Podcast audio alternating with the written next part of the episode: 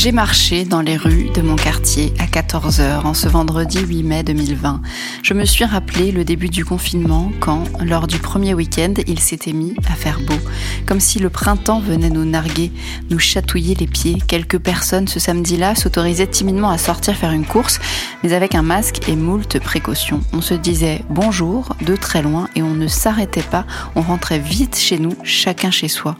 On était dépités, on avait peur, on se disait que ça allait être long, on ne savait pas combien de temps ça allait durer, quand ça allait s'arrêter.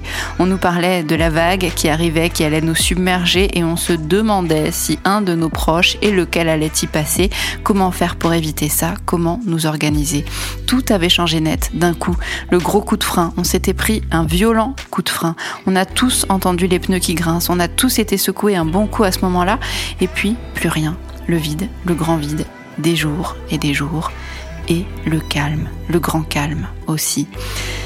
J'ai marché dans les rues de mon quartier à 14 heures et je me suis dit qu'il s'était passé quelque chose, que les humains avaient repris leur rythme, pas celui qu'on leur impose, pas celui frénétique auquel le système les accule, non, leur rythme.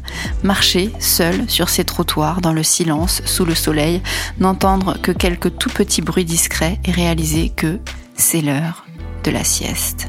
J'ai été tout à coup replongée à Salamanque en l'an 2000, Salamanque en plein mois d'août, en plein milieu de l'après-midi, il y a 20 ans.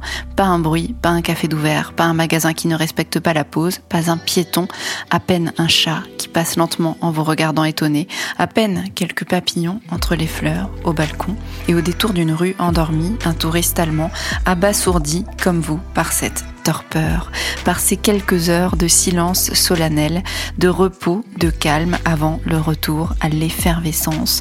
En Espagne, même la nuit est plus brillante que ces heures-là de l'après-midi. Aujourd'hui, tout à l'heure, j'y étais à Salamanque en l'an 2000, à l'heure de la sieste, comme si tout le monde s'était remis à écouter son rythme naturel. Parce qu'il faut bien se le dire, ici, sûrement comme ailleurs, j'imagine, à quelques jours du déconfinement, c'est pas qu'il y a relâche, mais les gens sortent plus. Les gens traînent plus dehors, les gens s'arrêtent pour se parler, se posent même pour se parler, en prenant garde à se toucher le moins possible, mais la peur s'est dissipée, plus personne ne fuit pour se cloîtrer chez lui dans un sentiment de panique.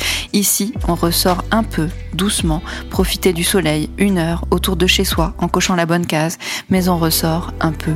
On la sent ici, l'envie de sortir, de revoir du monde, de parler avec des amis. Elle est forte même, cette envie, elle est vitale, mais, mais elle vient après la sieste.